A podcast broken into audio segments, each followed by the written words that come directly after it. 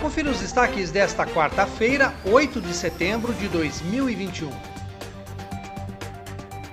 O vereador Pedro Kawai está solicitando que a prefeitura apresente explicações sobre a falta de iluminação pública no parque da Rua do Porto João Herman Neto.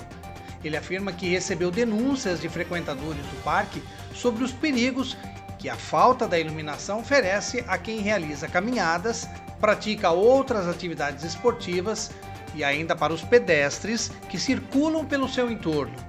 No requerimento, que foi aprovado em regime de urgência na última quinta-feira, Kawai pede para que a secretaria responsável informe as razões pelo apagão e desde quando o parque está sem iluminação. Desde o aumento na flexibilização das medidas restritivas da pandemia da Covid-19, o Parque da Rua do Porto voltou a ser um dos principais espaços públicos utilizados pela população para a prática de atividades aeróbicas.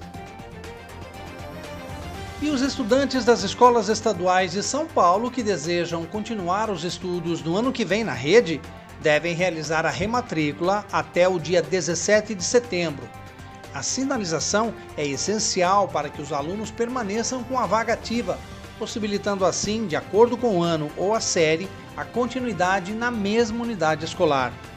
Para realizar o processo, as pessoas podem fazê-lo pessoalmente em qualquer unidade de ensino do Estado ou pelo ambiente virtual, acessando o site da Secretaria Escolar Digital, que é o sed.educação, sem acento,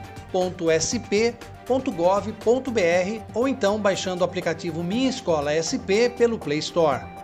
Os estudantes que atualmente estão na primeira série do ensino médio e prosseguirão para a segunda série no ano que vem deverão, no ato da rematrícula, escolher o itinerário formativo do ensino no estado de São Paulo.